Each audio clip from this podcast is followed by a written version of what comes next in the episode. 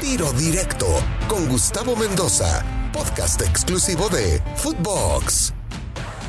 Amigos de Tiro Directo, qué placer saludarlos. Estamos hoy con Oscar, el Kevin Rojas, aquí en Tiro Directo a través de Footbox.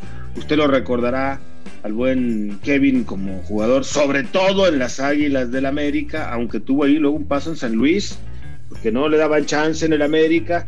En San Luis anduvo muy bien, regresó al América y fue figura sin duda alguna. Mi Kevin, ¿cómo estás? Qué placer saludarte. Muy bien, amigos, muchísimas gracias y el placer es mío, hermano. Después de, un buen rato de no solamente verte por televisión, no tenía el gusto de, de nueva cuenta poder platicar contigo y la verdad que es, que es un gustazo, hermano. Igualmente, mi querido Kevin, gracias por estar aquí conmigo en tiro directo. A ver, platícame. Dime ser jugador de las fuerzas básicas del América o ser de los jugadores que salen de básicas y consolidarse con el primer equipo, pues no es fácil, ¿no? Kevin, tú intentaste primero en el 2001, jugaste por ahí dos, tres partidos, no te dieron mucha chance y te tuviste que ir, en ese entonces, pues yo creo que todavía era carnal San Luis, ¿no? Cuando te fuiste a, probar, a picar piedra y a demostrar que podías regresar al América. Efectivamente, amigos, como tú bien lo, lo comentas, no, no fue nada fácil, fue fue complicado y hasta pues casi casi llegar a tomar la decisión de pues la verdad mejor ya, ya dejarlo de, lado. Pero fíjate que pues no me cansé de, insistir, seguí, seguí luchando. Eh, como tú bien lo comentabas hace un momento, me tocó el debut, gracias a Dios, en el 2001 con el, al mando del equipo de, de Manolo Lapuente. Y jugué así como cuatro o cinco partidos, habré jugado tres, dos en banca y de ahí exactamente el San Luis era el, era el, era el carnal del, del, América, que era la filial en, en, Liga de Ascenso. Y pues me mandan para allá, me hacen saber que bueno, no entraba a planes eh, con el primer equipo. Me, me, voy para San Luis, obviamente pues molesto por, pues bueno, por, o desilusionado por mencionártelo así, por no, por no seguir en el primer equipo. Pero igual eh, sabía que, que algo no estaba bien, que a lo mejor tenía que seguir en un proceso. Me fui para San Luis, que hasta ahorita lo veo y creo que fue la mejor decisión el que me haya mandado también para allá, porque seguí creciendo futbolísticamente, me, seguí follando, ya tenía roces con, pues obviamente con jugadores que estuvieron en primera división, me toca lograr el ascenso con San Luis. Estuve dos años en San Luis en primera división, donde esos dos años fui titular, a pesar de que me traían gente de, en esa posición yo de lateral. Cuando descendemos, eh, efectivamente regreso a la América 2004-2005 en el mando de Oscar Ruggeri. Y, pero te voy a ser sincero, amigos, cuando me avisan que, que, tengo que regresar, yo no quería por la misma situación de que, pues no, no sabía cómo me iba a ir, con el temor de que a lo mejor no voy a ser considerado, a lo mejor a veces en banca. Pero no, fíjate que, que hablé con Ruggeri y él fue muy directo conmigo y me dijo, sabes que yo te he visto, estuve viendo videos, es la posición que estoy buscando y quiero que estés aquí. Entonces tomé la decisión, amigos, para eh, regresar y gracias a Dios, pues todo el tiempo que estuve en América, pues tuve la fortuna de, ser titular. Fíjate, mi Kevin, dos cosas que nos acabas de revelar que pues yo no sabía. Una, estuviste a punto de tirar la toalla. Cuando estabas ahí en fuerzas básicas y no había chance, estuviste a punto de decir, ¿sabes qué? Ya no me voy a dedicar al fútbol, me voy a dedicar a otra cosa. Y otra, estuviste a punto de decirle que no a la América en tu regreso. Sí, sí, mi Gus, porque la verdad, eh, y yo te lo, te lo comento, te lo platico así porque lo vi con varios compañeros que de igual manera en San Luis iban a, iban, digamos, a reforzar al equipo, a salir a banca o de repente entrar en titular.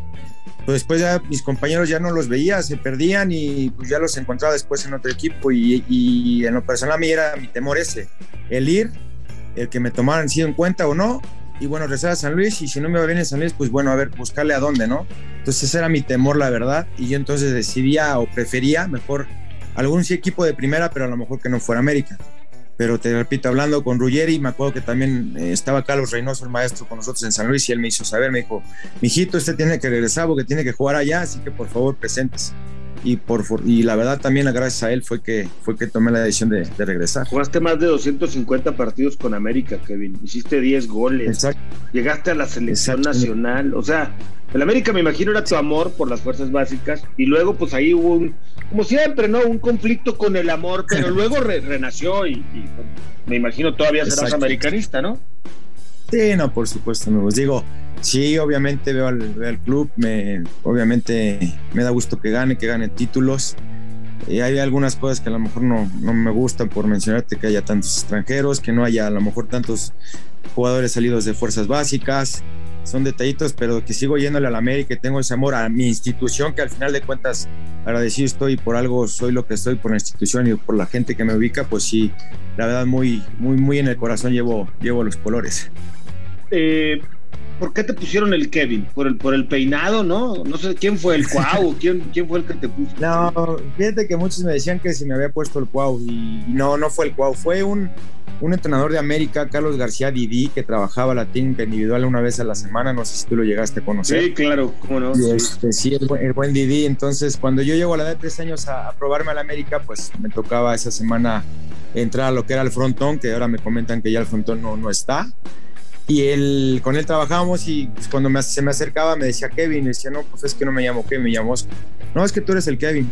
Tú obviamente vienes de blanco, no hay esa, esa confianza para acercarte a la profe y comentar el por qué el Kevin hasta que a tiempo después me hacen saber que me quedo y ya tuve el atrevimiento de acercarme y preguntarle por qué Kevin. Y si es que te me figuras mucho a Kevin Arnold, el, el protagonista de la serie de los años maravillosos. Entonces, con toda la banda que estuve, pues escuchó y pues con todos los que crecí en cada categoría, pues me quedó el Kevin hasta que en primera división ya salió también. Pero nunca te molestó ni mucho menos, ¿no? ¿Te gustaba el apodo? No, no, para nada, mi Gusé. De hecho, ahorita difícilmente escucharás el Oscar. Simplemente los, el Oscar es mis papás y mis hermanos pero aquí mi esposa, mis hijas, mis, hasta mis hijas le digo, no, es que no soy Kevin, me llamo Oscar, no, papá, es que tú eres Kevin, todo el mundo te conoce Kevin y eres Kevin. Entonces, este, ya el Oscar difícilmente, la verdad, lo, lo escucho. Y hasta como anécdota te platicaré que en, en, vuelos y hasta en cheques, en lugar de que pongan Oscar, me ponen Kevin. ¿Cómo ves? ¿Y cómo le haces con la identificación en el avión? Esa es la bronca, cuando ya voy a, a, a abordar, o, ya pasar hacia la sala, no, pues no, regrésate, compadre, porque no, tú, tú, eres, tú eres, Oscar y aquí dice Kevin. Vengo a cobrar mi cheque. No, pásenle Kevin Rojas, oiga, su identificación dice Oscar. No, y luego imagínate, para que me lo re, para que lo corrigieran y me volvieran la verdad para volverlo a tener, ¿sabrás dónde me habrá tocado esa? No, tardaba sí. muchísimo. Pero, ya me imagino dónde. Sí, entonces, pero sí, esto como anécdota está buena. Hombre. ¿Cómo no? ¿Cómo no? A ver, platícame de la actualidad, Kevin. ¿Cómo ves al América de Solari? ¿Cómo viste contra Pumas? ¿Te gusta? No, la verdad no me gustó. De ayer no me gustó. También hay que reconocer que temporadas pasadas sí, sí ha hecho bien las cosas. Pero yo creo que a lo mejor este, sí, se ha, sí se ha batallado un poquito a lo mejor en el, en el desempeño, a lo mejor de, de cada jugador. Yo siento yo que iniciaron bien el torneo que bueno, por, por, por ende, pues bueno, terminaron en, en, en, primera de la general. Pero yo siento que no ha brillado el América que a lo mejor tantos, muchos esperan, ¿no? Que la calidad hay, los jugadores hay, pero no, no entiendo el por qué. No sé ahorita si también esta pausa de espera al repechaje más la semana de previa la, a las eliminatorias, no sé si afectó un poquito todavía más, porque yo pensaba que el partido de ayer iba a estar bastante bueno porque la forma en la que jugó Pumas contra Toluca, que lo pasó por encima. Entonces yo pensé que iba a ser más espectacular, espectacular pero la verdad no. Pero ya hablando de América, hasta el momento, ahorita, no me, me sigue sin convencer. Yo me tocó vivir esas y, y, es complicado y a lo mejor te molesta y, y es tanto el es que no les gusta que esto, pero pues estás ahí, estás en el grande y al final de cuentas pues tienes que lucir y, y hasta el momento pues la verdad no, sea, lo, no, lo, veo así. Tú eres de la idea de que si el América no es campeón o me queda eliminado con Pumas pues más fracaso, claro.